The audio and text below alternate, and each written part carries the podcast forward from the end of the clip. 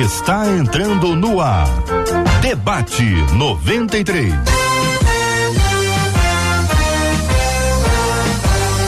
Realização 93 FM. Um oferecimento Pleno News. Notícias de verdade.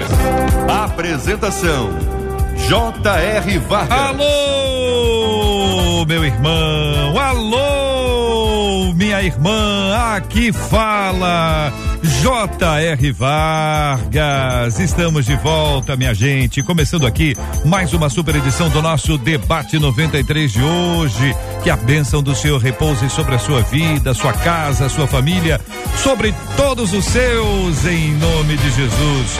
Bom dia para os nossos queridos e amados debatedores, Pastor Felipe Reis. Bom dia, pastor. Bom dia, JR, queridos ouvintes. Mais uma manhã aqui especial que teremos de muito aprendizado. Pastor Marcelo Gleiser conosco à mesa. Bom dia, pastor Marcelo. Bom dia, Jota. Bom dia a todos os ouvintes. Bom dia a todos os debatedores. É um prazer e uma honra novamente estar aqui com vocês nessa manhã.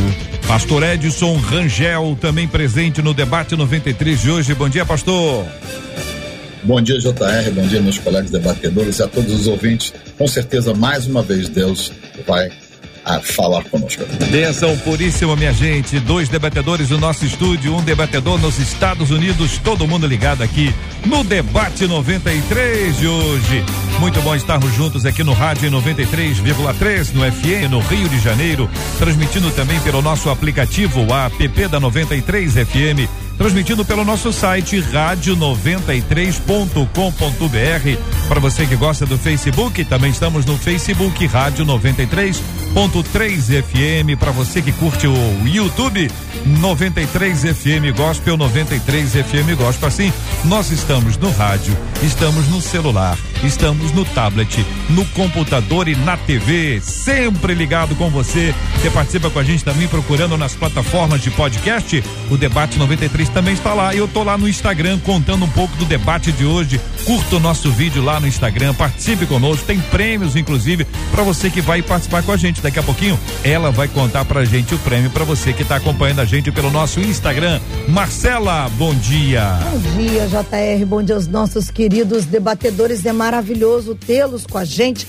assim como os nossos ouvintes. E olha, só para você saber, JR, a expectativa dos nossos ouvintes a respeito do programa de hoje, lá no YouTube a Dinaura foi a primeira a chegar. Ela disse assim: estou desde ontem compartilhando o tema de hoje com uma amiga que tem lutado há anos pela inclusão do filho dela e eu tenho certeza que será uma benção. Isso é muito legal, porque os temas que nós tratamos aqui são temas encaminhados pelos nossos ouvintes. Então é a realidade do dia a dia.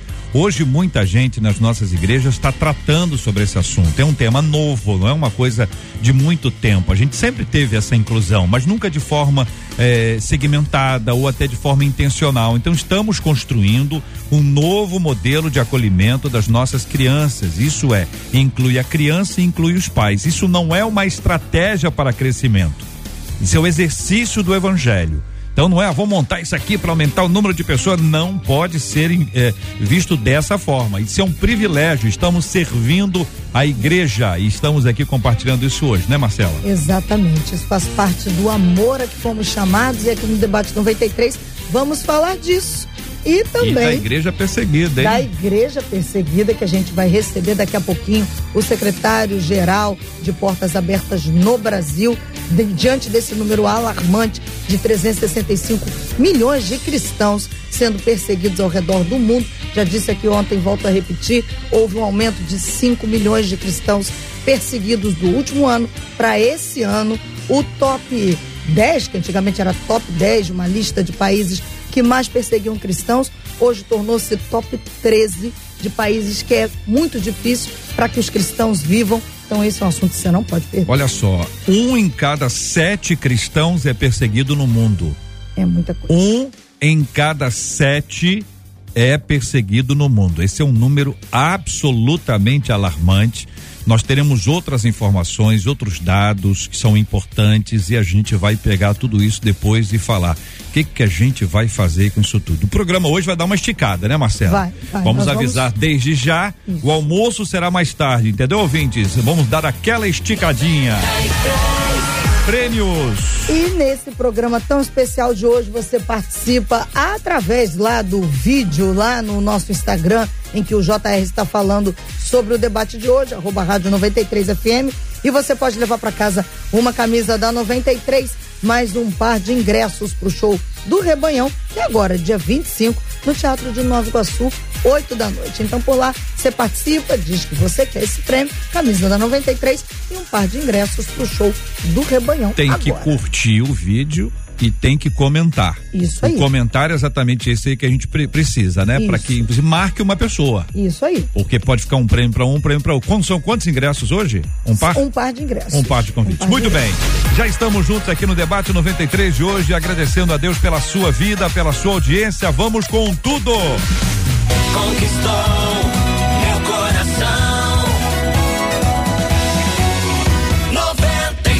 Uma de nossas ouvintes compartilha o seguinte: ao olhar para Jesus, eu percebo quanto ele era acessível às pessoas e me questiono o quanto nós, como igreja, somos acessíveis às mais diferentes pessoas e suas necessidades.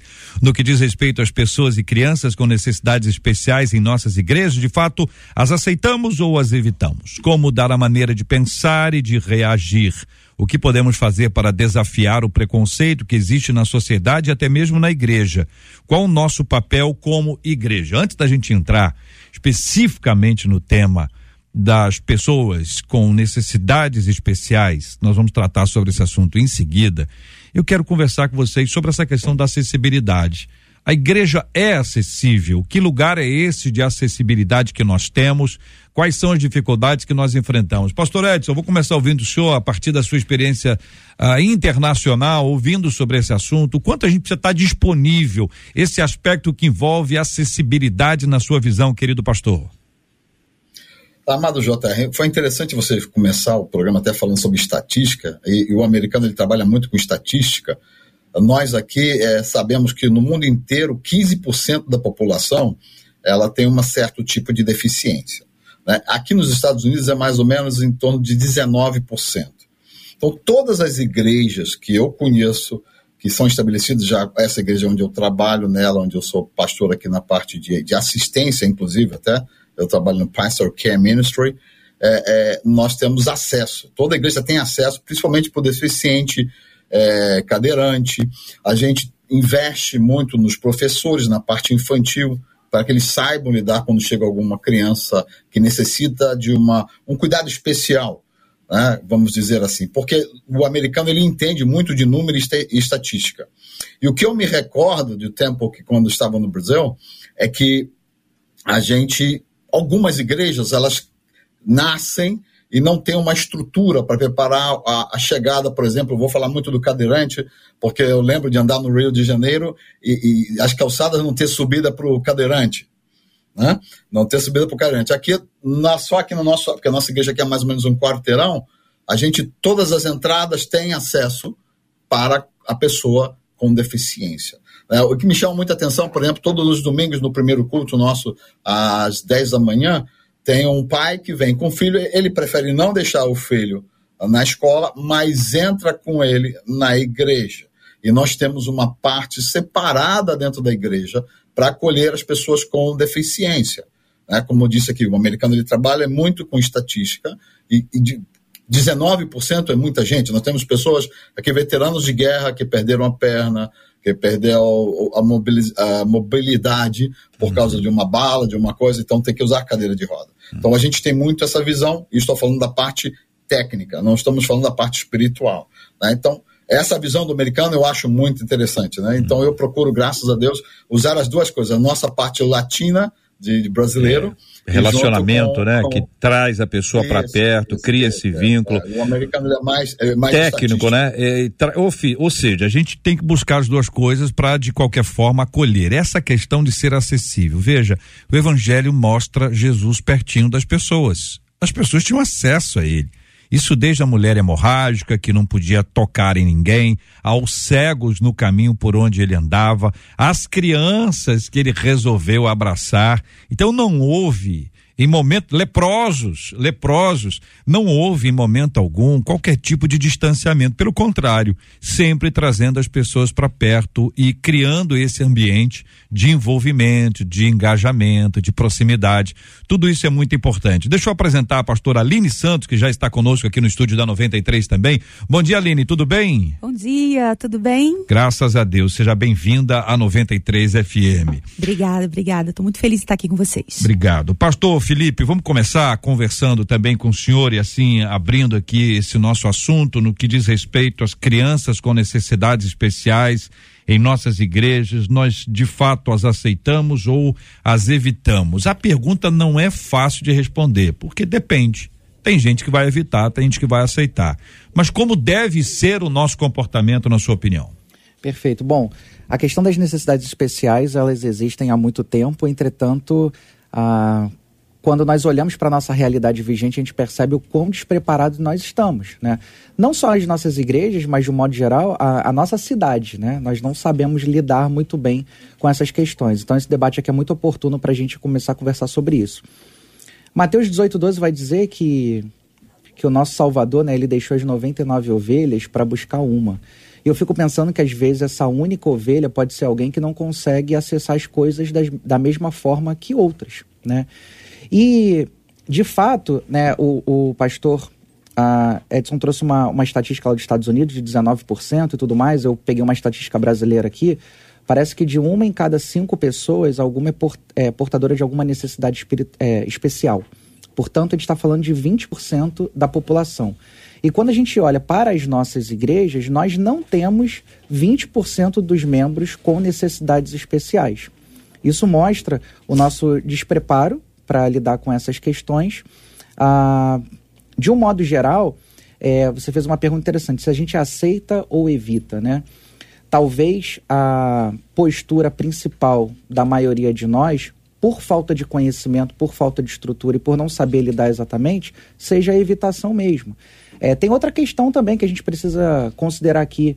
Ah, será que os portadores de necessidades especiais são considerados pessoas inferiores às outras por conta das suas necessidades?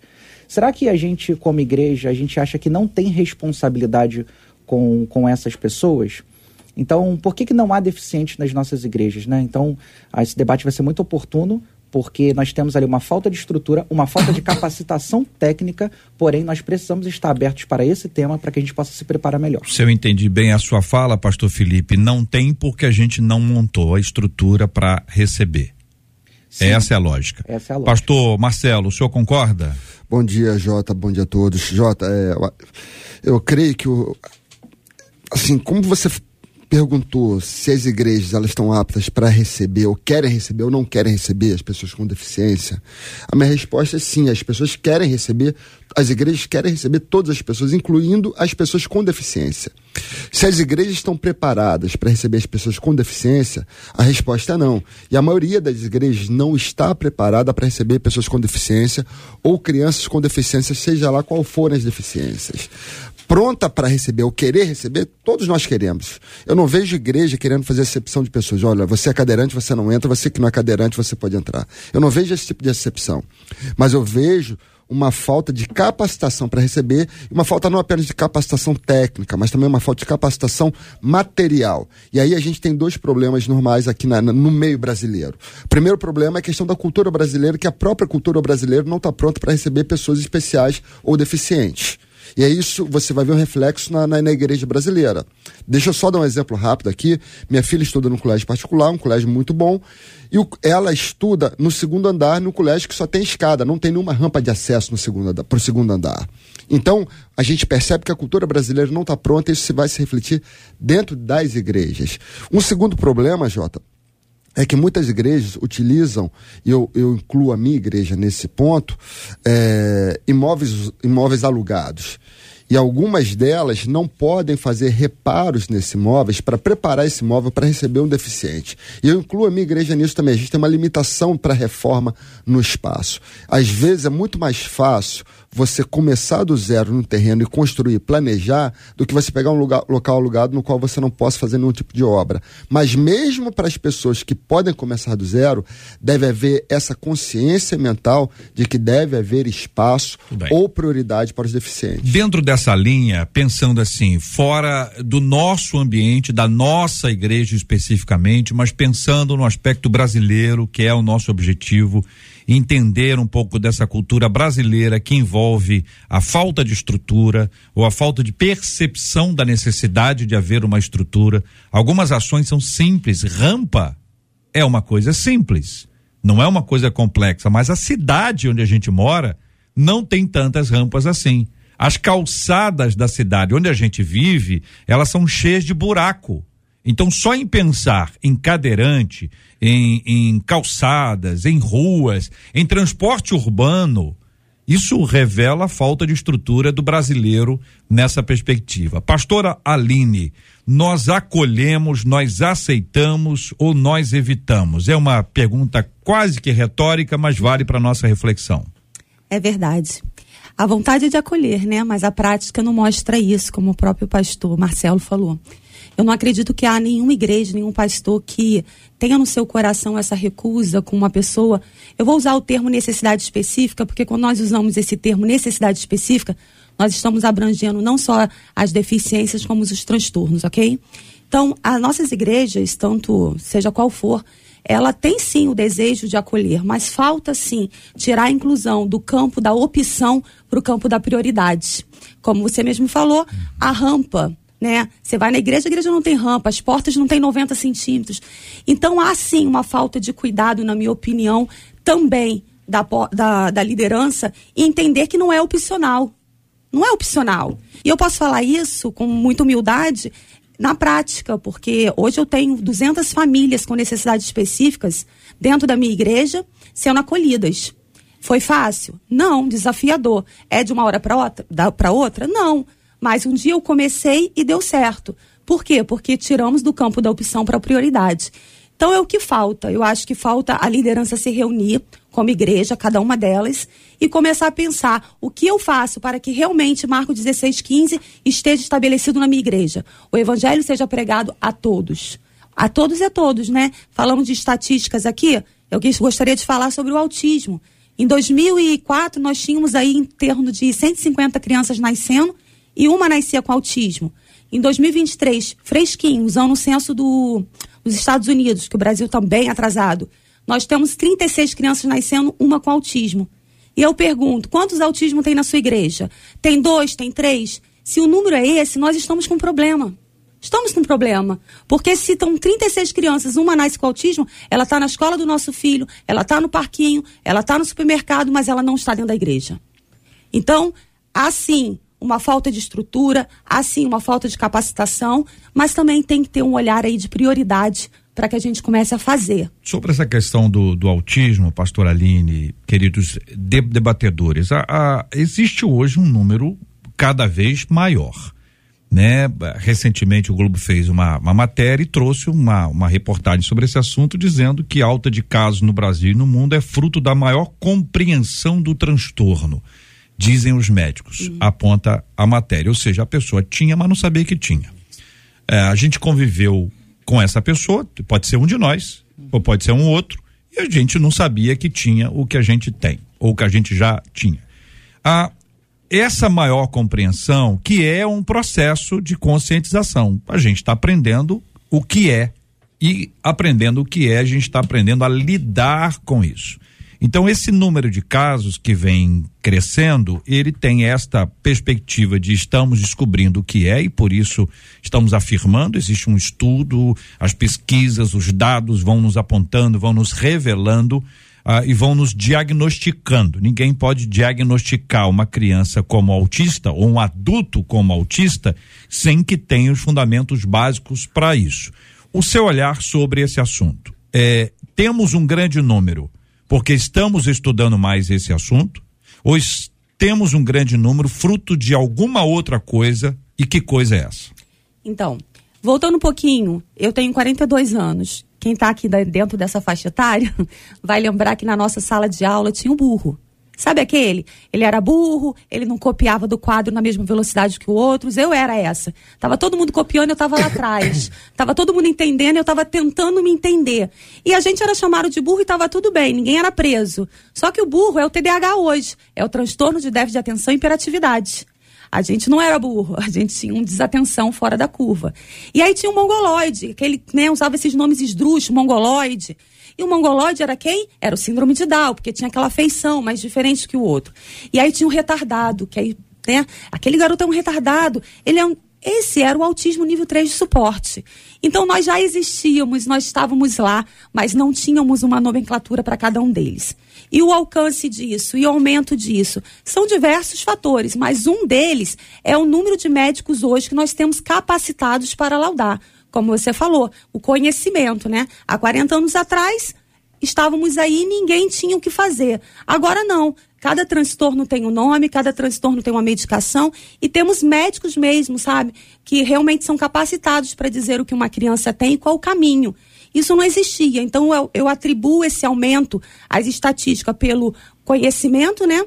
Hoje, pelos médicos que conseguem estar diagnosticando, isso vai para estatística mas também atribuo também a má alimentação, atribuo também ao uso de drogas, atribuo ao meio que nós vivemos. Tudo isso contribui para um índice genético, que é o que é, hoje a gente entende que está tá dentro do autismo, dentro do espectro. Dentro das perguntas encaminhadas pela nossa ouvinte, uma delas, pastor Felipe, é como mudar a maneira de pensar e de reagir.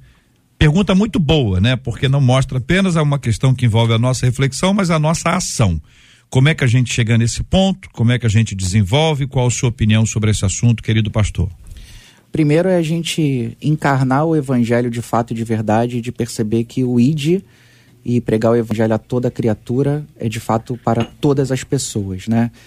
Segundo, a gente parar para perceber que as necessidades especiais ou específicas, como a pastora colocou aqui, elas são muito amplas, porque nós temos necessidades auditivas, físicas, mentais, emocionais, visuais e múltiplas. Né?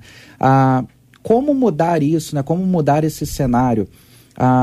Eu acho que tem uma coisa que eu gostaria de colocar aqui, que é justamente os pais, quando perceberem algo de diferente com o seu filho, buscarem um diagnóstico, porque a gente percebe, às vezes, dentro de, Vou falar da realidade da minha. Da, da, da, das comunidades que a gente conhece por aí. Por vezes, a, a criança claramente tem alguma necessidade específica, porém não existe a aceitação dos pais. E quanto mais tardio esse diagnóstico e os tratamentos adequados começarem, ah, mais essa criança será prejudicada. Então, é a gente ficar mais atento ao ambiente, perceber as pessoas, tentar ajudar da maneira que a gente puder e, no caso dos pais, é, exercitarem essa questão mesmo da aceitação quando perceberem alguma necessidade específica e procurarem uma, uma ajuda técnica e médica, que é muito importante. Pastor Marcelo, como mudar a maneira de pensar e de reagir da própria igreja? Jota, a questão é que esse é um debate recente. Apesar de serem problemas antigos, é um debate mais recente. Há 10 anos atrás a gente não falava de inclusão social. E a, a, igreja, de certa forma, acompanha os debates do mundo. E à medida que o debate da inclusão vai se tornando um debate para a sociedade vai se tornando um debate, uma realidade para a igreja. Então, algo que a igreja não falava 10 anos atrás, hoje a igreja já começa a se preocupar. Hoje a igreja já começa a, a falar sobre isso. E daqui, talvez, a cinco anos, isso se torne algo comum e corriqueiro entre as igrejas. Então, para mim, JR, só o fato de a gente já estar tá falando, estar tá levantando esse tema no debate para tantos ouvintes, já vai abrir a mente, a mentalidade dos pastores que estão ouvindo, nunca pensaram nisso, dos ouvintes que estão ouvindo nunca e nunca pensaram nisso. Ontem à noite estava conversando com minha esposa sobre esse tema, ela falou, Marcelo, isso é uma verdade. Lá na igreja a gente não tem professores do departamento infantil preparados ou capacitados para receberem crianças com algum tipo de deficiência. A gente tem uma rampa na igreja, a gente tem um corrimão na igreja, mas para subir para o departamento infantil tem uma escada. Por quê? Porque o nosso imóvel é alugado, a gente não pode fazer obra no lugar. Como é que vai fazer para subir? O professor é capacitado? A gente tem um, um, pessoal capacitado? Então, acho, JR, que quanto mais a gente tocar no assunto e trazer à tona sem vergonha, porque muitos pais, ou muitos pastores, ou muitas igrejas têm vergonha de levantar certos temas, quanto mais a gente trouxer à tona isso, falar sobre isso, uhum. mais rápido vai ter esse processo de mudança. Eu tô com a pastora Aline, eu acho que talvez não seja prioridade, para a maioria talvez seja uma opção e aí falta esse engajamento. O pastor Edson, diante da sua experiência, aliás, o seu o, a sua pronúncia de Rio foi sensacional, viu? Todos rimos aqui, zoamos do senhor aqui, particularmente. Eu preciso declarar isso, dada a nossa franqueza e sinceridade. Esse Rio ficou maravilhoso. Me lembrou Barry White cantando. Pastor Edson, e o senhor? Fala pra gente aqui sobre este aspecto que envolve o que podemos fazer para desafiar o preconceito que existe na sociedade e até mesmo na igreja? É, um ponto fundamental que eu creio que todos nós aqui, como pastores, vamos pensar é que é o que está escrito lá em 1 João 4,19, que ele nos amou primeiro. E, e, porque ele nos amou, nós amamos. Então, a, apesar de todas as deficiências que a igreja possa ter, eu vou falar do Brasil, porque aqui nós temos pessoas específicas que vão tomar conta dessa área quando aparece uma criança que tem uma área, a gente não é que coloque separado, mas a gente deixa a criança no ambiente que ela se sinta bem. Isso é, você começa a entender muito isso, que aqui eu trabalho muito com isso. Nós visitamos e aqui você tem muita acessibilidade para pessoa de idade, pessoa com todas as coisas, que não é só jovem. Então, eu creio que a igreja, em primeiro lugar, ela não pode esquecer do principal foco, que é o amor. E com amor você sabe lidar, você não vai, você vai procurar um jeito, você vai procurar um, um com certeza todas as igrejas vão ter um, um membro que tem uma, uma experiência de saber como lidar e você aí consegue trazer essa pessoa para trabalhar contigo, para ela ter é, ajudar. Eu nunca vou esquecer do Caleb que trabalhava conosco, eles mudaram, os pais mudaram para uma outra cidade, e eles saíram da, da igreja por causa da mudança. Mas o Caleb, que era um, um rapaz especial, com seus quase 40 anos, e, e, ele estava sempre ajudando no próprio ambiente. Ele vai lá, pega papel, leva, recorta, fazia. Então você tem que aprender a envolver essa criança com, com o problema, tendo pessoas com, com amor em primeiro lugar, mas com certeza com algum tipo de capacitação, porque são pessoas que necessitam de uma atenção especial porque são especiais para Deus. Tudo que está sendo falado aqui é perfeito, e eu aqui, como tenho isso aqui na igreja, eu acredito que vocês, que todo, toda igreja tem essa habilidade, pelo amor, de conseguir achar uma forma de se adaptar e colocar essa criança que é prioridade para nós como cristãos. Muito bem, estamos acolhendo no debate 93 de hoje o pastor Edson Rangel, que você acabou de ouvir, o pastor Marcelo Gleiser, o pastor Felipe Reis e a pastora Aline Santos, que está lançando aqui via MK a versão digital da sua obra Inclusão na Igreja de Crianças com Deficiências e Transtornos, como incluir e por quê. Quero recomendar esta obra, dizer que ela está disponível nas versões eh, pela Toca Livros, Ubook, Amazon Kindle, Google Play Books, iBooks, Kobo. É só procurar e você vai encontrar inclusão na igreja de crianças com deficiências e transtornos, como incluir e por quê. Hoje a pastora Aline está aqui na 93 FM lançando essa versão digital da sua obra que você pode encontrar nessas plataformas agora mencionadas. E quem não está muito animado com o assunto do autismo é o presidente Lula. E aqui, desculpa, porque a gente precisa declarar aqui as verdades sobre os assuntos, não é isso?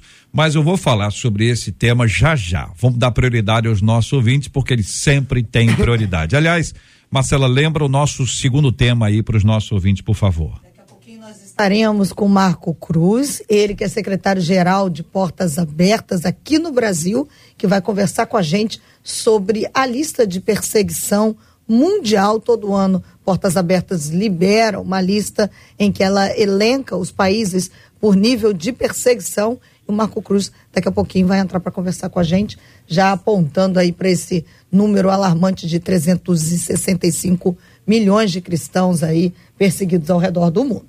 Mas os nossos ouvintes estão gostando bastante desse primeiro tema, inclusive aqueles que estão envolvidos nesse tema estão se sentindo amados. Está falando sobre amor, né? Eles estão se sentindo amados porque esse tema está sendo discutido. Por exemplo, a Lucilene disse assim: o meu filho tem 22 anos, ele tem paralisia cerebral, ele é cadeirante. E a única coisa que eu tenho a dizer a vocês é: tenham paciência e tenham amor.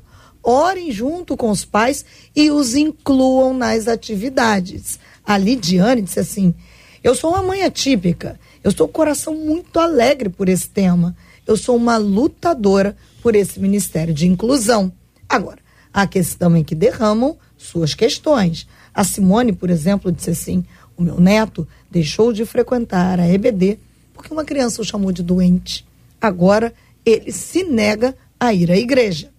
Uma outra ouvinte, ela disse assim: essa já feliz, né, e agradecendo pelo trabalho da igreja. Elinete, ela disse assim: Eu sou mãe de um rapaz com TDAH e autismo, tem 15 anos, mas eu sou muito grata a Deus pela minha liderança, pela liderança dos adolescentes da minha igreja. O meu filho acabou de se batizar. Estamos todos aprendendo juntos como lidar com essa questão. Agora, Há uma questão, JR, que eu sei que você. Deixa eu só pedir para a pastora Aline responder aquele a anterior que você fez, que é, na verdade, é um desabafo, desabafo. É, dessa mãe que na escola bíblica, uma outra criança disse que o filho dela é doente. Netinho. O menino por causa. Netinho, Netinho, O menino, por causa disso, não quer mais a igreja. Uhum. Então, pastor Aline, como tratar esse tipo de situação? Criança é muito sincera. A gente tem que tomar realmente muito cuidado, porque se chegar uma criança, por exemplo, sem um braço na igreja, elas vão perguntar e elas vão questionar. E assim, é quase que inevitável você segurar a boca de uma criança se ela for uma criança mais, né, mais perpicaz. Mas o que a gente faz, o que eu faço na prática, é trabalhar essas diferenças no dia a dia. Eu não espero essa criança sem braço chegar para trabalhar as diferenças. Então, todos os domingos, né, eu tenho um culto, eu tenho três cultos ao domingo, com aproximadamente mil crianças por domingo. E todos os cultos, eu trabalho a diferença de forma muito natural. Né, trabalhando com as crianças, por exemplo. É, ao usar um fantoche natural, eu uso um fantoche sem braço, eu, eu uso um fantoche cego, eu uso um fantoche que vai chamar a atenção daquela criança e ela vai me perguntar por que, que ele não anda, por que, que ele não enxerga. Ali eu trabalho a diferença.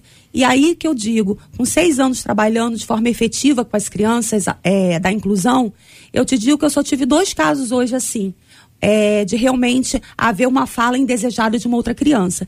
Eu atribuo muito por você trabalhar as diferenças de forma natural. Depois que acontece, não adianta, Jota. Depois que acontece, tem que conversar com as crianças, não tem que velar, né? Eu vejo muitos líderes sendo falar, ah, é porque ele tem um probleminha. Não, ele não tem um probleminha, ele é autista, ele é paralítico, ele é cadeirante. As crianças, elas são inteligentes e são capazes de entender, desde que você explique de maneira lúdica e de uma forma direta para elas. Para que elas possam estar tá inteiradas ali. A gente precisa é, tomar cuidado com a nossa fala, né? É, diante das nossas crianças. A gente tenta guardá-las demais só que elas estão muito à frente da gente. É, mas às vezes acontece dessa fala não partir de uma criança, às vezes parte de um adulto. E aí eu vou trazer o caso de uma ouvinte que bate com uma pergunta da Kátia no YouTube, que ela disse assim: e quando a necessidade especial é o autismo, às vezes em alto grau, onde as atitudes, comportamentos interferem na liturgia do culto. E aí eu trago a história de uma outra ouvinte pelo WhatsApp, que ela disse assim: é, as igrejas precisam rapidamente se voltar para a inclusão. Eu já saí da igreja arrasada com meu filho. O pastor local estava pregando. Meu filho, autista, na época, com cinco anos, depois de ficarmos isolados por causa da pandemia, chegou na igreja muito empolgado, ele estava alegre. E aí, no meio da igreja, ele fazia os flanes e emitia os sons. O pastor mandou tirar o meu filho da igreja porque ele estava ficando incomodado na hora da pregação. Aí ela disse: Eu fiquei arrasada e fui embora no mesmo momento, diz essa ouvinte que está nos acompanhando. Pastor Marcelo, reação do pastor, ah, infelizmente está declarada aí e a gente pode admitir que foi muito ruim, né? Jota, foi, foi. Como é que eu posso dizer? Infeliz, no mínimo. É, né? infeliz. Uma vez eu vi de um, de um pastor, não lembro o nome dele agora, foi meu professor no seminário também. Ele dizia o seguinte: quando as crianças estavam correndo na igreja, brincando, pulando na igreja, aí alguém da igreja dele virou e falou: Ah, as crianças estão correndo na igreja, tem que falar para as crianças pararem e sentarem. E ele virou e disse: Eu nunca mais me esqueci disso, deve ter uns 20 anos isso. Ele falou: Eu prefiro criança correndo na igreja do que co- correndo na rua. Deixa, deixa correr, deixa correr, depois a gente lida com isso. Deixa as crianças terem essa liberdade aqui. E, e, e tem algo que eu quero ressaltar que a pastora Aline falou que me chamou muita atenção e eu amei o que ela falou. Foi que geralmente a gente tenta apagar o incêndio. E o que ela tentou dizer, o que ela disse, foi justamente da gente tacar água antes que o incêndio aconteça. Da gente não esperar chegar uma pessoa com alguma deficiência para a gente explicar para as crianças como elas devem tratar. Mas começar a ensinar desde agora, antes que chegue. Pode ser que nunca chegue, em algum momento vai chegar, mas pode ser que nunca chegue.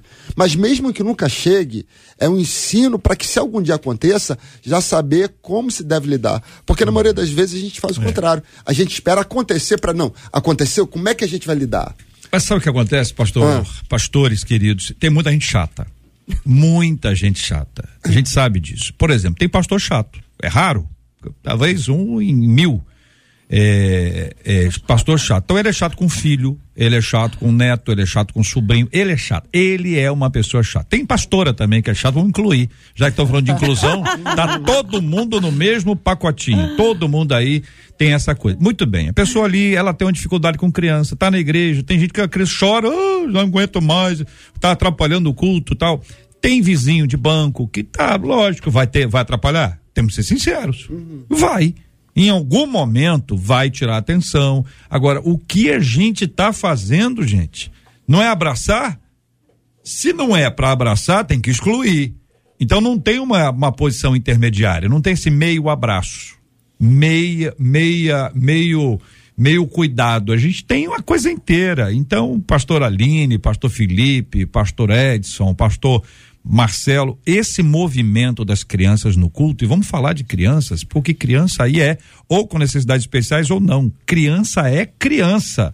E a gente deve entender isso, é um movimento natural. Tem pai e mãe que não cuida? Tem. Tem pessoa do banco de trás que fica mexendo com a criança no banco da, da, da, da frente? Tem ou não tem, Aline? Tem, Felipe, ou não? Tem, com tem, certeza. tem, Marcelo? Tem? Não sei não, tem? Tem, tem, tô afirmando, tem. Então tem gente que se atrapalha, tem gente que atrapalha o outro, tem gente que atrapalha a criança, a criança tá tranquila. A criança tá tranquila, fica oferecendo coisas que a criança não come, entendeu? Fica implicando com a criança. Tem, Dando isso celular. tem. E olha que isso não é criança. É, e, e dentro disso que a gente está conversando também aqui, essa questão da inclusão, é, o que a gente percebe às vezes, a, algumas comunidades, no esforço de atender essa demanda de pessoas com necessidades específicas, às vezes cria uma classe isolada e põe todo mundo lá dentro. Eu acho que esse é um, é um ponto que a gente precisa. Isso não é incluir. Né? Até porque as pessoas com necessidades específicas fazem parte de uma minoria. Então, quanto mais elas estiverem junto com a maioria, mais elas conseguirão desenvolver e se adaptar ao ambiente, né? Porque a nossa, a nossa sociedade, ou nosso país, de um modo geral, ele não é preparado, né? Então, essa questão da, da, da inclusão precisa ser inclusão de verdade. Não é jogar todo mundo dentro de uma sala e ficar lá como se fosse um depósito de pessoas. Esse é um passo a passo, né, pastora Aline? É, aí isso é bem legal, porque assim, hoje eu tenho, eu acredito que é, ali eu falo sempre com os meus alunos. É, a primeira coisa, a primeira visão que a igreja precisa entender, ela está incluindo, integrando ou segregando. Essa é a primeira coisa que a liderança precisa entender. Quando a gente recebe a todo mundo, com o nosso coração pastoral, vinde a todos, estamos preparados para receber, nós estamos integrando, abrindo as portas para que todos entrem. Amém. Glória a Deus por isso. Mas se eu não dou aquilo que aquela criança precisa na linguagem dela, não passa de uma integração, não é inclusão. E se eu pego essa criança, como o nosso pastor falou, Felipe, né? Se eu pego. Não, esse é o Felipe. Isso. Esse é o Felipe. se eu pego o nosso, essa criança, como o pastor Felipe falou, e coloco ela dentro de uma sala, né? Entendendo e achando que eu estou fazendo bem, eu estou segregando essa criança.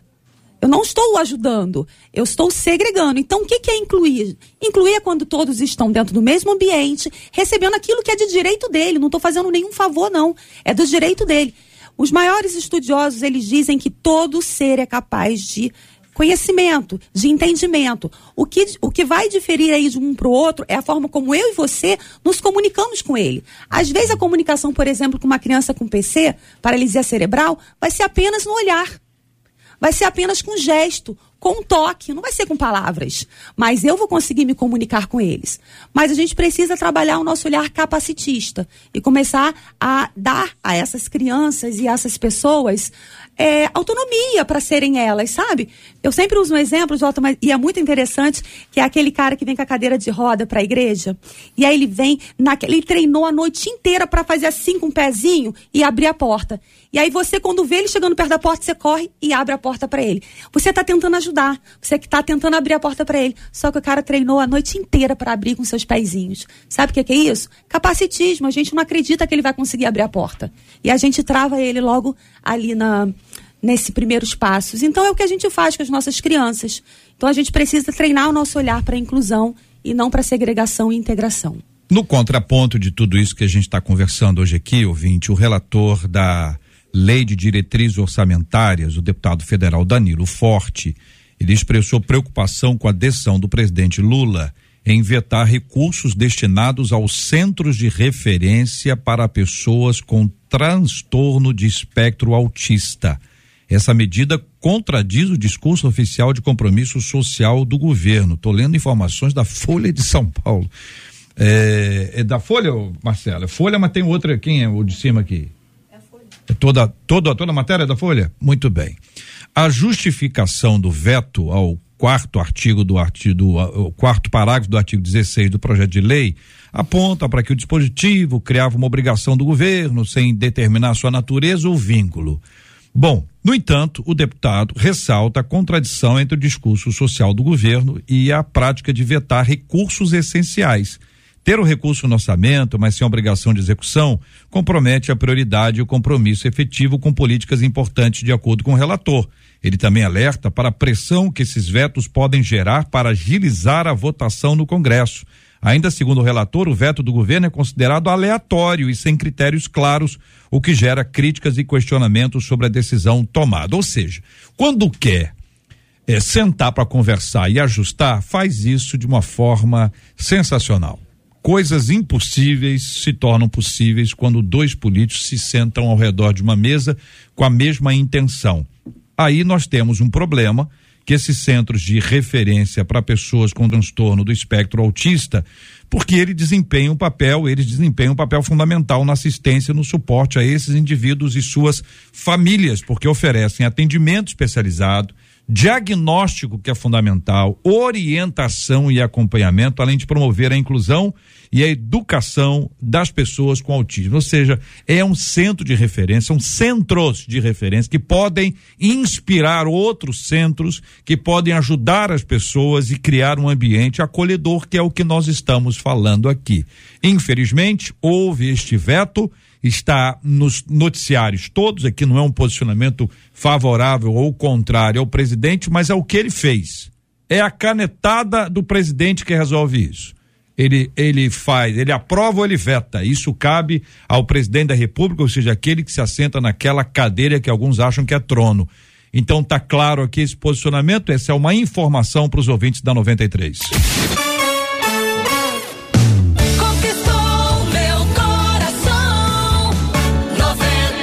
Receber aqui, para nossa alegria, nosso respeito, Marco Cruz, secretário-geral de Portas Abertas no Brasil. Querido Marco, bom revê-lo. Ah, uma oportunidade muito boa de nós estarmos juntos aqui mais uma vez. Secretário-geral de Portas Abertas no Brasil, essa estrutura gigantesca e tão importante que nos ajuda a entender um pouco mais sobre a obra missionária no mundo. E hoje o nosso assunto são as igrejas perseguidas, esse relatório anual que vocês promovem eu gostaria de primeiro saudá-lo, seja bem-vindo e que você compartilhasse conosco um pouco desses números e o que muda no comparativo com 2000, com o ano anterior, né, referente a 2022. Querido Marco, bom dia, querido, seja bem-vindo. Bom dia, Júnior Vargas e ouvintes da Rádio 93 FM. É sempre uma alegria estar com vocês aqui. Eu vou explicar primeiro um, um pouco para o ouvinte que não conhece o nosso trabalho. Obrigado pela oportunidade, mais uma vez. É, a Portas Abertas, há mais é, de 30 anos, ela faz a Lista Mundial da Perseguição, que é um ranking que classifica os 50 países mais perseguidores aos cristãos. Então, a cada ano, através é, de analista de perseguição, é, cristãos é, locais nos vários países, a Portas Abertas atua em mais de 70 países há quase 70 anos, então a gente tem toda uma rede de contatos e presente nos países. É, eu costumo dizer que a gente está nas vilas onde as perseguições acontecem, porque a gente apoia o cristão perseguido, aquele que é alvo da perseguição. Né? Então não é alguém aqui como eu, que estou falando de São Paulo aqui agora, que vai falar do pessoal que está lá na Colômbia, onde tem perseguição né, na América Latina. São pessoas que conhecem em que é uma metodologia que ela é auditada externamente pelo International Institute of Freedoms of Religions of Freedom, né? Então ela é auditada e vem sendo aprimorada. O ranking desse ano, é, Júnior Vargas, ele não teve uma mudança em relação ao ranking do ano passado. Né? Então, 50 países, a Postos Abertos investiga mais de 70 países. Né? Então, é, nessa investigação, os 50 países que estavam em 2023 estão em 2024. Tá? Houve alguma mudança de posição entre eles. É, esses rankings, né, é, há um questionário que as pessoas recebem e cada país recebe uma pontuação que vai de 0 a 100. Quanto mais alta a pontuação, mais alta no ranking, é, mais alto na lista está. Então, por exemplo, a Coreia do, do Norte, que ficou só em 2021 fora do ranking como o primeiro país mais perseguidor aos cristãos, há, há quase 20 anos é o país que está no topo do ranking, ele atingiu 96 pontos. Tá? Os demais países aí vão sendo ranqueados abaixo disso. Então a Coreia do Norte continua encabeçando. Há uma mudança, é, aumentou o número de cristãos perseguidos. Né? Desde 2014 tinham 100 milhões de cristãos perseguidos, ano passado 360 milhões, esse ano 365 milhões, por causa de algumas guerras, algumas é, outros países também aumentaram a população. A gente vê que um terço, é, mais de dois terços da população do mundo vive em países onde há perseguição, não há liberdade que a gente tem no país, no Brasil. É, a Índia passou a China, 1 bilhão e 400 milhões de habitantes, e a China também, então só ali são 2 milhões, 2 bilhões e 800 milhões, então é um acréscimo, e um acréscimo é um crescimento da perseguição em si. Né? Então, é, dados de ataques contra a igreja também aumentaram. Né? Eu imagino que eu vou responder essas perguntas. Então, é, é esse ranking esse ranking que a Portas Abertas faz. E por que, que a Portas Abertas faz um ranking? Né? Você pode acessar o nosso site, depois a gente compartilha aí para você baixar esse ranking. Né? Houve um lançamento é, global na semana passada, na quarta-feira da semana passada, dia 17 de janeiro, um lançamento global. Então, é, por que, que a Portas Abertas faz um ranking desse, para elencar os 50 países mais perseguidores? Primeiro, para entender a dinâmica de perseguição em cada país. Um dos valores centrais da Portas Abertas é atender às solicitações da igreja perseguida. Como eu falei, a Portas Abertas não envia missionários transculturais estrangeiros, mas ela apoia o cristão perseguido nos países mais fechados para que ele seja sal e luz ali. Então a gente precisa entender o que está acontecendo em cada país para atender às necessidades da, da igreja perseguida numa forma que eles precisam. Muitos países precisam de Bíblias e literatura. A Portas Abertas começou com o contrabandista de Deus, o irmão André levando para, é, Bíblias para países da cortina de ferro, onde era proibido. Há vários países hoje que é proibido. A, livro, a Bíblia é um, um livro proibido. Estava tendo uma reunião agora há pouco aqui falei: olha, desculpa, mas a gente faz um trabalho que em muitos países é considerado ilegal, porque a gente distribui a Bíblia. Né? Então, o treinamento de pastores e líderes ajuda no essencial, ajuda pós-trauma. Então, esse ranking serve para não só entender como é o mecanismo de perseguição uhum. nos países, mas como a gente pode atender melhor os cristãos locais. Dando uma informação para o nosso ouvinte que está acompanhando a gente pelo rádio, pela internet, estamos no rádio, estamos no Face, no YouTube, no aplicativo, no site. A Coreia do Norte é a primeira colocada, Somália, Líbia, Eritreia, Iêmen, Nigéria, Paquistão, Sudão, Irã e Afeganistão são os dez primeiros. A gente tem na sequência Índia, Síria, Arábia Saudita e daí ah, em diante nós temos outros dados que são de fato alarmantes, são números muito, muito importantes para nossa consideração, como disse o Marcos, são números de observadores locais Então não é uma coisa que se fundamenta, por exemplo, na, nas reportagens, porque afinal de contas, Marco, reportagem mesmo quase que não tem. Quando a gente fala de dificuldades como essas aqui, de vez em quando acontece um caso extremo e a gente toma conhecimento por meio da grande mídia. Em geral, são as mídias especializadas e Portas Abertas cria uh, um roteiro muito importante com informações e nos ajudam a pensar esse assunto. Por exemplo, indicando que mais de 365 milhões de cristãos enfrentam altos níveis de perseguição e discriminação por causa da fé em Jesus. Isso significa que um em cada sete cristãos é perseguido. Estou acompanhando e lendo dados que são fornecidos por portas abertas. Você pode encontrar isso no site, baixar no seu no seu celular, no seu tablet, no seu computador e ter as mesmas informações. Segue aqui o índice, o número de cristãos mortos, ah, tem aqui violência sexual, isso é um dado muito forte, né, Marco? Violência sexual ou casamento forçado com não cristãos teve um aumento considerável, né, Marco? É, isso é uma das ferramentas que os perseguidores usam como forma de é, pressionar o cristão, sabe? É, a oração para o cristão perseguido, esse, o ranking também serve como é, deve servir como um calendário de oração por esses países. Mas é, quando o cristão perseguido, o pai, o, o, líder da família, a mãe, ele não ele não sucumbe, ele não desiste da sua fé por causa da violência, perseguição e pressão. Posso descrever aqui várias maneiras como isso é feito. Eles atacam os filhos, a família. Então, muitas vezes, um, a filha de um cristão ela é obrigada a se casar com um, um, uma pessoa de outra religião, né, que pode ser o islamismo, que pode ser o budismo, que pode ser o hinduísmo, uma religião majoritária naquela região ou naquele país, como forma de descontinuidade da, do compartilhamento das boas novas do Evangelho. E além do casamento forçado, por exemplo, Júnior Vargas, eu estive é, recentemente na Nigéria. Nigéria é o país mais violento contra os cristãos. No, eu já viajei, visitei quase 50 países no mundo, muitos contextos. Eu nunca estive num contexto de tanta é, violência, de tanta é, desrespeito à, à vida da pessoa como em si, né? E o cristão é alvo dessa violência. Então, a África subsaariana é o local mais violento contra os cristãos. Então, eu visitei, a gente era escoltados com pessoas armadas. Algumas regiões a gente tinha que ter autorização do governo, ser escoltado pelo exército da Nigéria, fortemente armado com aquelas metralhadoras e tal. A gente andava horas por vilas cristãs fantasmas extremistas chegaram e, e, chegaram metralhando, expulsando as pessoas, e você vê no campo de refugiados internos 10 mil pessoas, 15 mil pessoas, 6 mil pessoas, cristãos que perderam tudo por causa da violência. Então, nessa região, nessas regiões mais violentas, é, o estupro, os extremistas do Boko Haram, os extremistas é, do grupo Fulani, nem todos os Fulani são extremistas, ok?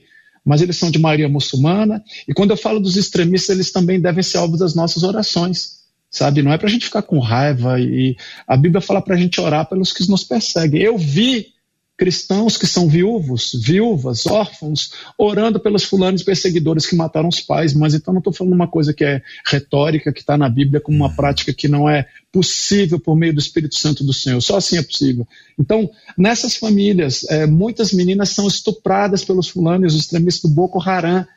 É, é aí que acontece, Júnior. Tem uma questão que é, além da violência sexual, que é absurda. Então, adolescentes que foram sequestrados na região é, em várias regiões ali do norte da Nigéria, desaparecidas, né? E, e, elas, quando conseguem escapar por um milagre do Senhor ou uma intervenção do Estado, então elas fogem da mão daqueles perseguidores, dos extremistas que violentaram, desculpa falar isso ao vivo, assim, mas é a realidade, é, diariamente aquela adolescente, muitas delas engravidam e elas voltam para suas vilas.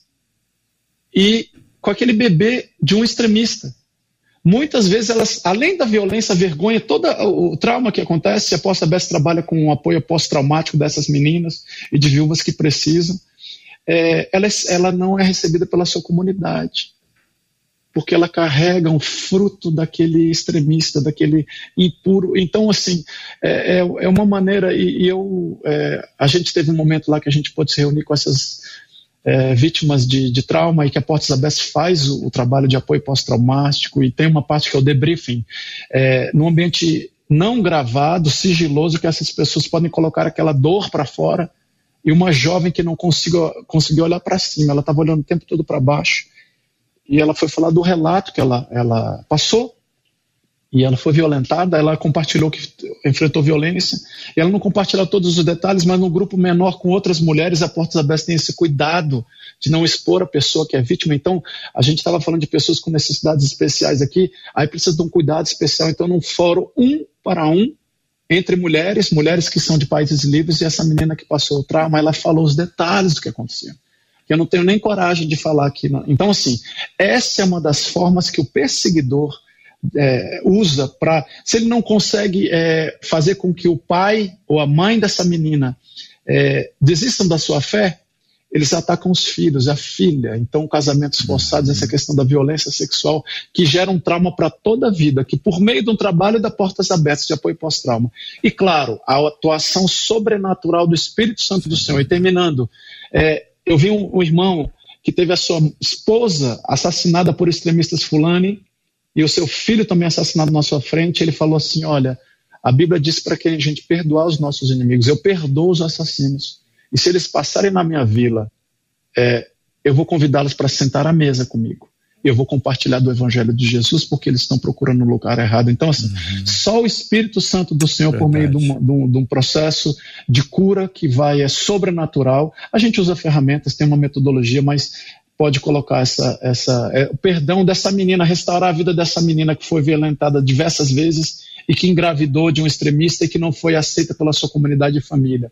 E a pós-aberta acolheu e está no trabalho de pós-trauma, sabe? Então, é uma das formas de violência contra a igreja no mundo. Impressionante os relatos, querido Marcos. Eu quero agradecer a você por estar, estar compartilhando conosco e a sensibilidade dos nossos ouvintes em identificar que esta é uma fala que vai nos conduzir à oração e à ação em nome de Jesus. É, é bom a gente lembrar que o, a pessoa estava lá, ela teve uma experiência com Jesus, ela teve uma conversão, é uma coisa recente, é uma coisa de longo tempo. Ela tem um mercadinho, ela tem uma padaria, ela tem um comércio. E por causa da sua fé, o comércio é atacado. Então nós temos ataques a casas e negócios de cristãos aumentando é, numa multiplicação impressionante, mais do que quatro vezes em relação ao ano anterior. Nós temos esses dados aqui. Ataques a igrejas também, uma multiplicação impressionante. É impressionante. A, a, a igrejas ou, ou propriedades públicas cristãs, o que pode envolver outras instituições, que são muito importantes esses dados, que mostram uma, uma agressividade extrema, ah, cristãos forçados a fugir de casa ou do país um número absurdo crescente também são pessoas que estão sendo expulsas do seu ambiente, não é isso, Marco? Exatamente. E, e assim, eu vou dar um exemplo que pode parecer absurdo, né?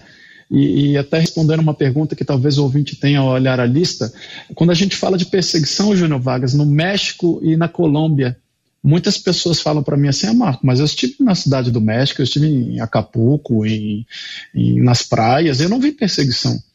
E essa questão de expulsão das suas comunidades, eu vi, acontece muito, tanto na Colômbia quanto no México, países que são de maioria dita cristã, né, mas é um país que está no ranking, é, comunidades indígenas. Eu me lembro que eu tirei uma foto numa comunidade, eu entendi que eu não posso falar o nome da comunidade, né? Mas é no México, na região ali do, dos indígenas de Oaxaca, Chiapas, e tinha uma placa escrita assim: aqui é proibida a pregação do evangelho aqueles que entrarem à nossa comunidade estarão é, sub, serão submetidos às penas previstas na lei indígena, inclusive é, encarceramento e expulsão. E ali no México e na Colômbia, é, o que, que acontece a perseguição entre os indígenas? Um, um indígena tem as suas é, rituais tribais e tal, ele se converte. Ele se torna um seguidor de Jesus Cristo de, de diversas maneiras, né? Pregação do evangelho, um rádio, um programa, um treinamento, alguma coisa assim. Ele se converte. Ele abandona as antigas práticas. Então ele é, um, é considerado um traidor dos usos e costumes daquela comunidade indígena. Tanto no México quanto na Colômbia, o governo ele aceita aqueles rituais tribais e ele aceita a legislação é, indígena, mesmo que vá contra a, a, a como é que chama? A Constituição. Então a Constituição fala de liberdade, de você ter o direito de escolha da sua, da sua, da sua credo, mas a comunidade indígena fala não. Quem ficar aqui tem que seguir os nossos rituais. Ele abandona. Aí o que, que acontece? Ele sofre pressão. Pressão que vai desde o corte de água, luz, é, preso, violência física contra ele e contra a família, exclusão das crianças da, da, da, da escola indígena, é, expulsão da casa, violência e ele é expulso com uma mão atrás da. da não sei nada. A Portas Abertas chega para ajudá-lo a se reguer.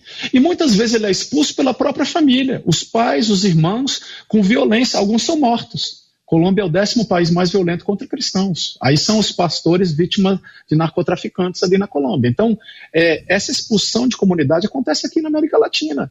E se você tem dúvida do que eu estou te falando, eu quero te convidar a visitar com a gente a região de Oaxaca, Chiapas, os, os interiores da Colômbia, onde tem esse tipo de perseguição. Então, e na Nigéria também, que é, é o país que tem mais deslocados internos, como eu falei, vilas fantasmas de cristãos, e eu vi um campo de refugiados internos, 10 mil pessoas, no relento. Não tem uma casinha, não tem um abrigo, no relento. Ou aquele negócio de papelão, ou aquele plástico preto, qual o crime deles? Serem cristãos e, e serem expulsos por extremistas é, da comunidade fulana. Eu não estou falando que todos são extremistas, mas então essa questão de expulsão é muito grave. Você perde tudo. Você perde tudo e tem que começar do zero. Encontrei pessoas que estavam há 10 anos em campos assim. E os filhos crescendo. Um ano, dez anos depois, o filho já tem 11 anos, sem acesso à escola, sem alimentação, recebendo cesta básica da portas abertas. E aí, aquele falta de água potável. Então, assim, é um horror que a gente nem consegue imaginar. Imagina você de um dia para o outro, você ser expulso, Júnior Vargas, uhum. da sua casa, com a sua família. E você não ter acesso a mais nada.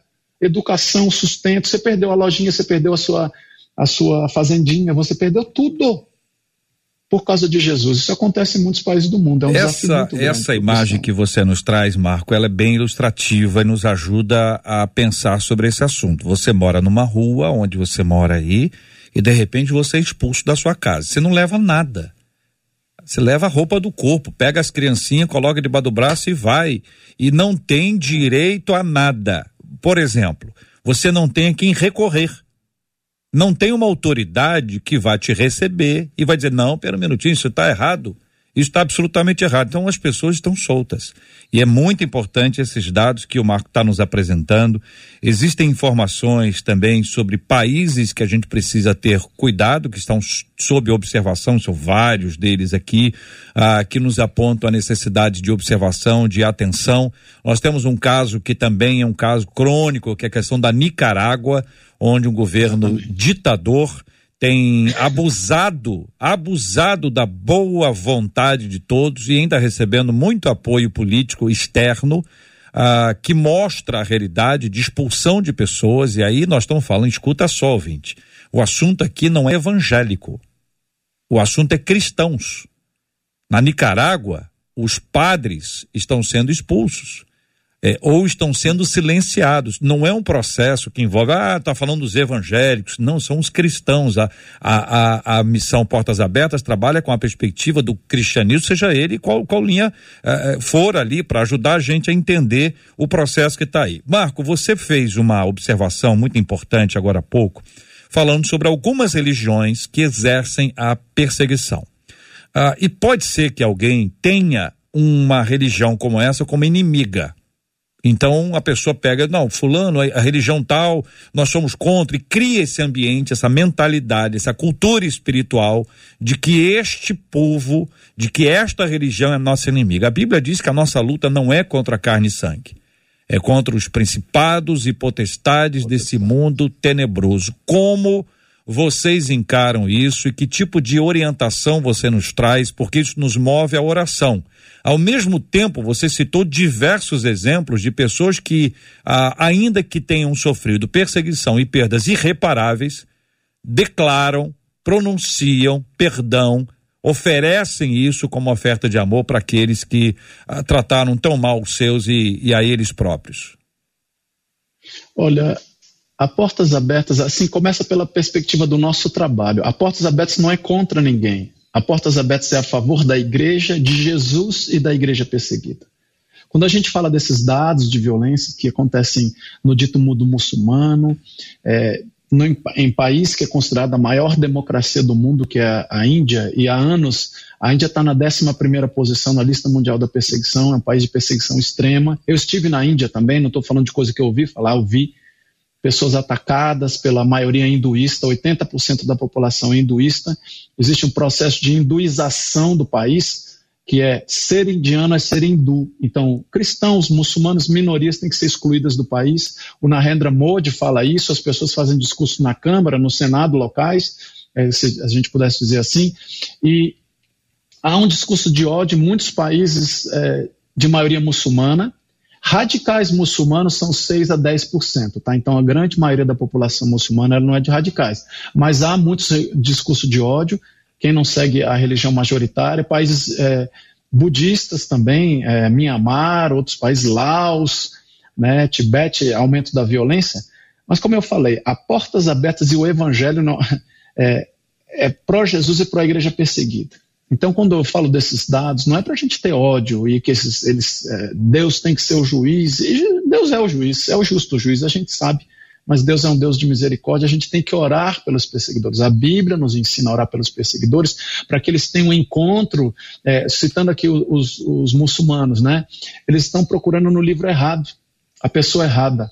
Nós conhecemos a verdade da palavra de Deus e nós conhecemos a verdade de Jesus Cristo, que é o caminho, a verdade e a vida, que nos liga ao Pai. Ele é o único mediador. Então nós conhecemos Jesus. Então a gente precisa orar para que essas pessoas tenham uma oportunidade de um encontro verdadeiro com Jesus e para que, é, que haja perdão entre os cristãos. Há países em que há discussão de fazer uma milícia cristã. Eu lembro da República Centro-Africana há dois anos que aconteceram ataques radicais contra é, cristãos e eu não os condeno. E eles se armaram Imagina radicais chegando na sua casa e fuzilando. É isso que tem acontecido na Nigéria com os, os extremistas do grupo Fulani. Não são todos extremistas, mas extremistas que estão chegando atirando, não tem diálogo. É execução. Né? Então, é, a Bíblia nos ensina a orar pelos perseguidores e o cristão perseguido nos ensina a orar pelos perseguidores. Para que eles tenham um encontro com Jesus. Então, essa, o irmão André, que foi o fundador da Posta Bess que faleceu, ele falava Islam. Islam é, que é em inglês, né, muçulmano. I sincerely love all Muslims. Eu amo sinceramente todos os muçulmanos, todos os budistas, todos os hinduístas, todos aqueles que não têm a mesma fé que a gente, mas são carentes de Jesus. Todos pecaram e carecem da glória de Deus. Todos nós somos carentes, então eles precisam ter um encontro com Jesus. Então não tenham ódio dos perseguidores, tenham compaixão dos cristãos perseguidos, não pena, e orem pelos perseguidores para que eles tenham um encontro verdadeiro com Cristo. Quero recomendar aos nossos ouvintes que acessem as redes e o site de Portas Abertas, todas as informações compartilhadas aqui estão ali. Você pode baixar isso como um, um, uma obra que você possa é, é, orar por esse assunto e levar isso para sua igreja. Então, o desafio aqui a você, ouvinte, é levar para a igreja. Uh, você pega, você baixa, você compartilha, envia para os seus líderes, faça isso de forma respeitosa, faça isso de forma amorosa, compartilhe a necessidade de informação e de conhecimento com as pessoas com quem você tem lidado. A missão Portas Abertas também precisa de doações. Ô Marco, uh, embora nós tenhamos essas informações no nosso no, no site de Portas Abertas, é, é, muito importante esse encorajamento. Então você quer dar uma conta, você tem um Pix, você tem uma forma simples de dar essa informação sobre a questão de doações? Prefiro que a pessoa acesse ao nosso site. Ok, perfeito. Sabe, Júnior Vargas? Claro. É, é, claro que a Portas Abertas e os nossos projetos precisam de recursos, mas primeiro você precisa conhecer. Uhum. Então a gente, eu falo, nós comentamos aqui o ID da Igreja Perseguida, né? O ID é o interceder, doar, encorajar. Uhum, né? Então os nossos projetos estão no nosso site. Você acessa o site. Posso falar o site aqui? Claro, por favor portasabertas.org.br, www.portasabertas.org.br. Se você googar lá, pesquisar Portas Abertas, você vai chegar ao nosso site. No canto superior direito você tem motivos de oração e também tem o Doe Agora. Tem os vários projetos que você pode fazer doação. Também temos o nosso WhatsApp, que é 11 49 49 50 12, 11 49495012, todas as mídias sociais, o Instagram, o YouTube, Facebook, ah, digita lá Portas Abertas ou Portas Abertas Brasil, e você vai conhecer, tem os nossos projetos ali, toda uma página com os projetos de doação que eu falei, projetos de apoio pós-trauma, para o pessoal que tá, é, enfrentou todos esses desafios, treinamento de pastores e líderes, como você ser um pastor no contexto onde há perseguição, qual é a resposta, como você vai discipular as pessoas. É natural você ter ódio pelos perseguidores no momento do, do, da, do trauma, entendeu? É, é, muito fácil falar, não, vire, todas as coisas cooperam para o bem, mas você não sente isso no momento do trauma. É. Né? Você precisa ser discipulado, treinado, compartilhar a palavra, apoio emergencial, a pessoa que perdeu, teve sua loja atacada, destruída, Portas Abertas tem projetos de microcrédito para reconstrução. Não é para o cristão perseguido não é ser um coitadinho dependente, mas para que ele tenha autonomia, ele possa adquirir sua subsistência. Então, acesse o nosso site www.portasabertas.org.br. Ali você tem as campanhas, botão acima doe agora, motivos de oração, é, baixar a lista também, fazer o cadastro para baixar a lista e receber mais informações. Querido Marco Cruz, eu quero agradecer a você, pedir que você continue aqui conosco. Daqui a pouquinho nós vamos estar orando por, pela, pela missão e orando pela igreja perseguida no planeta. Ah, nós acolhemos o Marco Cruz com muita alegria, com muito respeito, encorajando o trabalho que tem sido feito por ele, por toda a sua equipe, o seu time, que é um time fantástico e tem dado mostras disso ao redor do mundo. Ah, eu quero agradecer aqui também a presença dos nossos queridos e amados debatedores que nessa segunda etapa participaram conosco aqui, ah, acompanhando e, claro, crescendo e aprendendo com o Marco Cruz aqui também. Dizer a você, ouvinte, que é um privilégio nós estarmos juntos aqui na 93 FM tratando de temas difíceis, mas que são muito importantes para o nosso crescimento e para o desenvolvimento da igreja. Uma de nossas ouvintes, que a vida continua e a vida para muita gente não é fácil, uma de nossas ouvintes é que o marido dela só pensa no umbigo dele. Que que é isso, minha irmã? Que história é essa? Num contexto como esse, a coisa mais importante na vida do meu marido é o umbigo dele. Claro que você sabe, ela está falando que ele só pensa nele e todas as demais coisas ficam para segundo plano. Nós vamos tratar sobre esse assunto delicado, presente e constante na vida de muita gente, com a graça de Deus amanhã. Muito obrigado aqui o pastor Felipe Reis. Obrigado, Felipe. Obrigado, JR, queridos ouvintes. Sempre um prazer compartilhar aqui com vocês. Pastor Aline, muito obrigado pela presença da querida irmã. Parabéns pela obra. Eu que agradeço a oportunidade que a gente possa viver a inclusão de forma eficaz pelo mundo. Pastor Marcelo Glésio, obrigado, querido. Obrigado a você, Jota. Obrigado pela experiência desse testemunho fantástico, Portas Abertas, que assim enriqueceu a vida da gente. Pastor Edson Rangel, obrigado, queridão. Obrigado, JR. Obrigado, colegas. E muito bom estar aqui, muito bom ver o Marcos falando para nós a respeito do Portas Abertas e que nós possamos continuar firmes sempre em Cristo. Obrigado, querido. Pastor Marco Cruz, obrigado, meu querido Marco Cruz. Obrigado, JR, a todos os ouvintes. É um privilégio estar com vocês. Deus abençoe. Muito bom, minha gente, muito bom. Que debate maravilhoso com uma esticadinha, né, Marcela? Hoje foi o um debate com esticadinha. Como bem disse a Deise Mendes lá no Facebook, ela disse que debate sensacional. Aprendi muito com os dois temas. E ela ainda disse, mas esse é um debate para compartilhar. Realmente é. Pega esse link aí, que daqui a pouquinho já estará disponível no YouTube compartilhe, curte e mais gente será abençoado através da palavra de Deus. Vai ter insight na questão é, é, do acolhimento em suas igrejas, vai aprender e ouvir sobre a perseguição ao redor do mundo. É um debate imperdível. Camisa da 93 e um par de ingressos para o show do Rebanhão sa saiu para Jandira Carvalho, que participou com a gente lá no nosso Instagram. Jandira, a nossa equipe vai entrar em contato com você. Pastor Marcelo Gleiser, como, como, na sua opinião, o pastor Edson pronunciaria rebanhão? Rebanhão. Rebanhão. Rebanhão. Como é que é o nome? Rebanhão. Rebanhão, muito bem. Tá aí, zoeiras à parte, minha gente. Se não zoar, não tem graça. É o Carioca que vai compartilhando a sua alegria pelo Rio de Janeiro e para esse planeta inteiro. Muito obrigado pela sua audiência, pela sua participação. Segura aí porque vamos orar juntos agora. Todos os dias nós oramos nessa nessa hora um pouco mais cedo e colocamos os assuntos do dia. Hoje o pastor Felipe vai orar conosco. Nós vamos orar pelo assunto da inclusão e vamos orar pelo tema da perseguição. Dois temas presentes, riquíssimos, que nós vamos tratar no programa de hoje, aqui agora, debaixo da nossa oração. Vamos orar também, como temos feito, pela cura dos enfermos e consola os corações enlutados, em nome de Jesus. Senhor Jesus, nós te agradecemos por essa manhã, por esse debate. Obrigado por cada pessoa que nos acompanhou. Senhor Jesus, que possamos estar atentos às necessidades dos nossos semelhantes. Não tem sentido vivermos esse evangelho se estivermos buscando a Ti apenas pelas nossas necessidades, Senhor. Possamos olhar para o lado, cumprir o ID, pregar o Teu evangelho, Senhor, a toda criatura, Senhor. Aquelas questões que são mais difíceis, os transtornos que por vezes nos amedrontam porque não sabemos lidar, não conhecemos, que possamos nos abrir, Senhor, buscar ajuda técnica e acima de qualquer coisa, ter muito amor pelo próximo, porque quando amamos de verdade, superamos, Senhor, todas as nossas limitações. Pai, oramos também pela igreja perseguida ao redor do mundo. Senhor, quantos cristãos, quantos cristãos perdem a vida durante toda a história em prol do evangelho?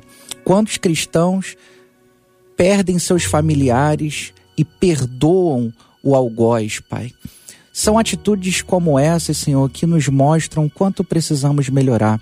São atitudes como essas que nos mostram, Senhor, que o Teu Espírito, de fato e de verdade, nos capacita em toda e qualquer situação, por mais traumática que seja. Senhor, nos ajuda a confiar em Ti, na Tua graça. Colocamos diante de Ti, Senhor, os enfermos, os enlutados, toda pessoa angustiada, as pessoas que foram afetadas pelas chuvas também, Senhor. Que possamos, como igreja, nos mobilizar, Senhor, em prol do nosso semelhante, Pai. Obrigado, Senhor, por tudo que Tu tem feito, por tudo que Tu irá realizar. Obrigado, Senhor, pela tua graça maravilhosa sobre nós. Essa é a nossa oração. Grato a ti por tudo. Em teu nome nós oramos. Amém. Que Deus te abençoe.